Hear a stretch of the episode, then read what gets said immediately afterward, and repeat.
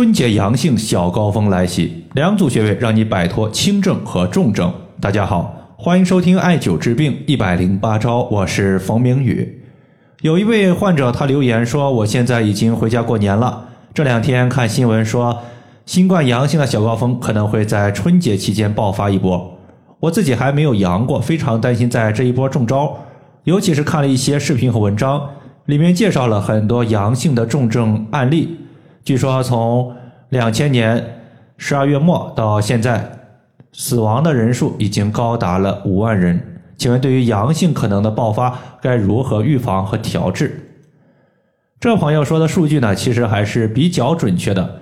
在一月十四号的时候呢，国家的卫健委公布了近期新冠住院的死亡病例人数，具体的人数呢是五万九千九百三十八例。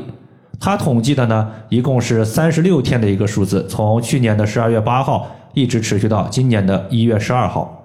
数字呢看起来是比较吓人的，其实真正受到威胁的多数的还是以老年人居多，因为老年人他的体质本身呢就比较差，再加上一些其他的慢性病交杂在一起，就会特别的麻烦。尤其是在这些病例当中啊，因为呼吸衰竭而死亡的人数就高达五千五百零三例，其中呢这些。呼吸衰竭的人之中，六十五岁以上的患者就占据了百分之九十。所以，针对新冠的问题，我们必须要注重心肺功能的一个调补。针对此类情况呢，我针对心肺功能的调补，重点说两组穴位。第一天，内关穴、关元穴以及柱宾穴；第二天，肺腧穴、阳池穴以及太溪穴。接下来呢，咱们针对这两组穴位和大家具体的分析一下。首先，在阳了之后，我们往往会先经历一波高烧，高烧退了之后，再过个几天，也许呢就转阴了。高烧它会导致我们大量出汗，我们经常说汗为心之液，心之液其实可以简单的理解为心血，而心血和汗液它有一个共同的源头，就是体内的津液。津液它在阳气的作用下从毛孔排出，就形成了汗液。而汗液的大量流失，其实就是变相的损耗了我们的心血，这也就是一些朋友在阳性高烧后转阴，但是心脏不舒服，比如说出现心慌、心悸、胸闷，这就是一个主要原因。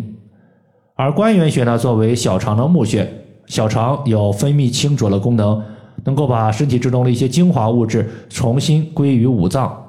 五脏的精华多了，血脉充盈了，就变相的调补了气血和津液，使我们的一个汗液流失所导致的副作用就大大的降低了。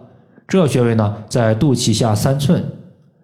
第二个穴位叫做柱宾穴，用到的几率相对来说会低一些，但是它具有很强的一个排毒效果。因为人体的毒素，它最喜欢待的地方就是一些阴冷、寒凉、潮湿的地方。而柱宾穴它就是这些毒素聚集的部位之一。我们经常艾灸柱宾穴，能够排出毒素，有利于美容养颜。前几天呢，有一位朋友，他因为尿酸过高，导致这个痛风就发作了，特别的疼。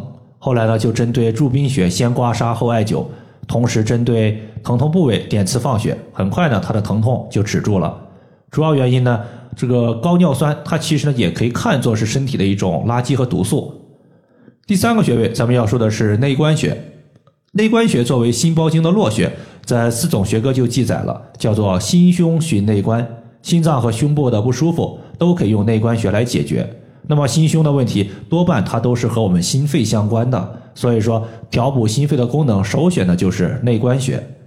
这个穴位呢，在手腕横纹上两寸两条大筋之间。这三个穴位相互搭配，一方面可以起到。滋补高烧消耗的一个身体津液，避免心肺的阴阳失衡。另外一方面，它可以缓解阳性转阴之后，或者说是在康复的过程中给心脏带来的一系列负担，比如说心慌、心悸、胸闷、失眠等等。那么在高烧之后呢，其实还有一类情况，就是容易出现烦躁、口干、睡不着。其实这种典型的症状就属于是高烧多汗伤及到了胃阴以及我们的体内津液大幅度的受损。在这里呢，需要大补我们体内的津液，会用到一个穴位叫做太溪穴。因为肾五行属水，肾经上的穴位大多数都有补水的一个效果，而太溪穴作为肾经的原穴，肾的原动力发源于此。艾灸太溪穴滋补全身的阴液，能够有效的缓解口干。这个穴位呢，在足内踝的最高点和脚后跟连线的二分之一处。除此之外呢，在阳了之后，除了高烧、心胸的不舒服，最典型的问题就是一个咳嗽了。那么调治咳嗽，首选的穴位是肺腧穴，因为肺腧穴的深处就是肺脏，艾灸此穴可以宽胸理气、降逆止咳。这个穴位呢是在第三胸椎棘突下旁开一点五寸的位置。最后一个呢就是阳池穴。阳池穴它属于是三焦经上的一个穴位，而三焦经它其实是调理上中下三焦的气机的。我们要知道，咳的问题出现，它说明身体的气机出现了异常和紊乱。比如说，气从鼻腔进入气管，再到达肺，它的整体的一个顺序是从上往下走的。如果有一天我们的气机失调了，气开始往上走，那么就可能会出现咳嗽、打嗝、嗳气、反酸这一系列问题。而调节身体的气机，可以考虑用阳池穴，因为阳池穴它对上中下三焦的气机都能调理。那么上焦包括心肺，中焦包括脾胃，下焦呢包括肾和一些其他的脏器。这些脏器的气儿顺了，那么咳嗽它逐步就缓解了。